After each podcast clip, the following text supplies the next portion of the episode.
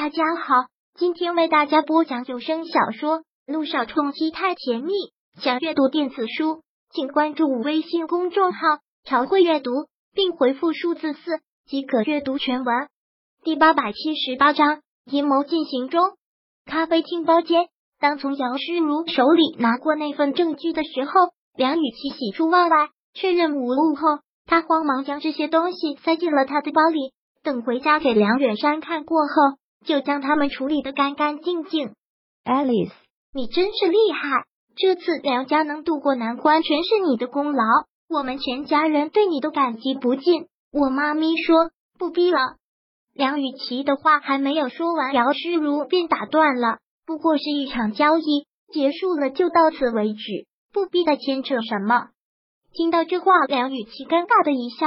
其实他也是这么想的，如此最好。不过，虽然说这是一场交易，但姚诗如却是拯救了他们梁家，而他貌似只是当了一回枪手，并没有帮他什么大忙。他倒是真不懂姚诗如这么大费周章到底是为什么。那好，就依 Alice 的意思。不过，那个你手机上的那一份这件事，虽然一直都有梁雨琪出面的，可他要怎么做，要注意什么，可都是梁远山在背后提醒的。事关梁家的生死存亡，自然是要谨慎。听到这儿，姚世如忍不住抱歉的一笑，说道：“你不说，我倒是忘了。”说罢，姚世如拿出手机，打开了相册，当着梁雨琪的面将那些照片彻底的粉碎删掉，随即说道：“这下该放心了吧？我自然不是不放心，但这么大的事情，总还是谨慎点好。这种东西可是万万不能留的。”不然的，以后被人发现，我们都是麻烦。梁雨琪按照梁远山的嘱咐，小心的这么试探。放心，这个道理我懂。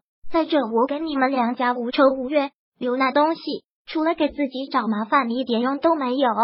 姚诗如笑得很是自然，自然的完全找不到一丝说谎的破绽。是，Alice，你说的对。梁雨琪受恩于人，自然是要处处迁就。现在你爸爸应该已经收到法院的传票了吧？姚诗如微垂着头，右手一直摸索着左手中指上的订婚戒，漫不经心。对，那证券交易所应该已经是拿到那份证据了，相信很快就会发现不对劲，证据有误，他们就不得不撤诉，趁这个机会反告他们诽谤。姚诗如的凤眸一眯，算计到了什么？反告他们诽谤？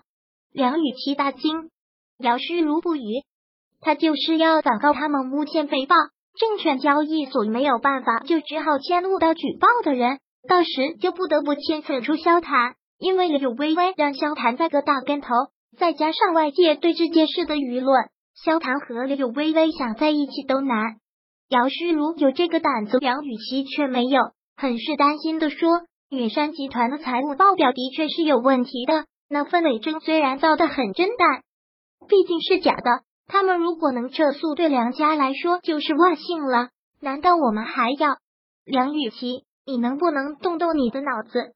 姚诗如有些不屑，像梁雨琪这样狂傲无知的人，姚诗如稍微用些伎俩就可以让他万劫不复。人的心里都是这样，做贼心虚。当你心不虚、理直气壮的时候，他们反而会心虚。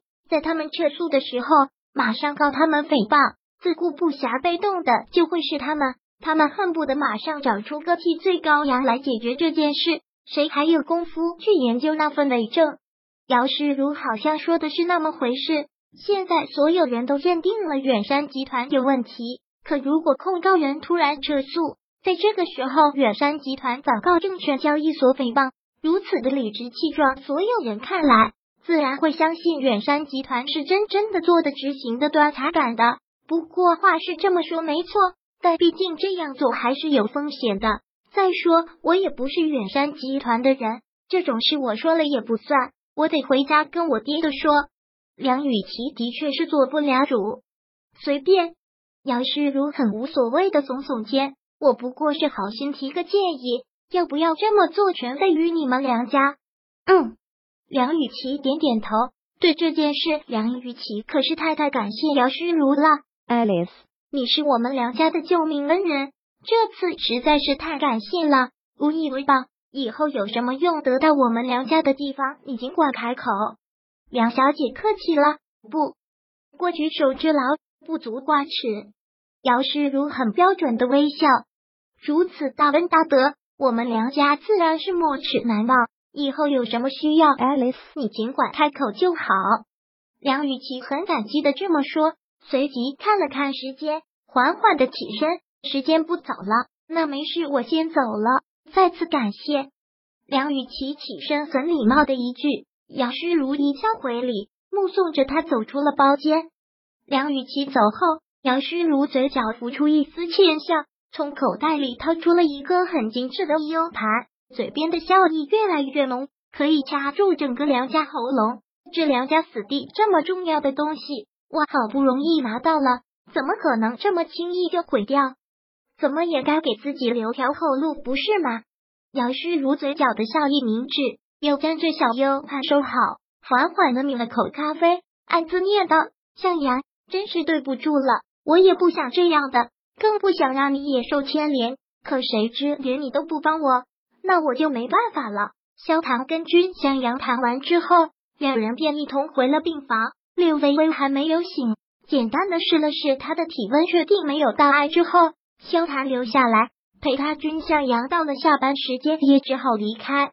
离开医院的君向阳开车回了家。那个丫头今天在他家里待了一天，他实在是不放心，必须要回去看看。不然果不出他所料，开门一进去，便有一股浓烈的烧焦味扑鼻而来。映入眼帘的还是满处乱放的零食袋和卫生纸，凌乱不堪。君向阳不由得蹙眉，他后悔了，万分的后悔，真不应该有那么一瞬间的心软。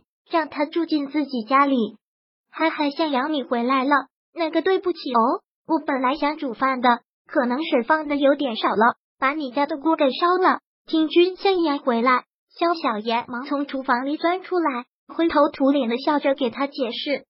君向阳眉头越拧越紧，又扫了扫客厅，狼藉的不堪入目。不过一天而已，他真是无语，他是如此做到的。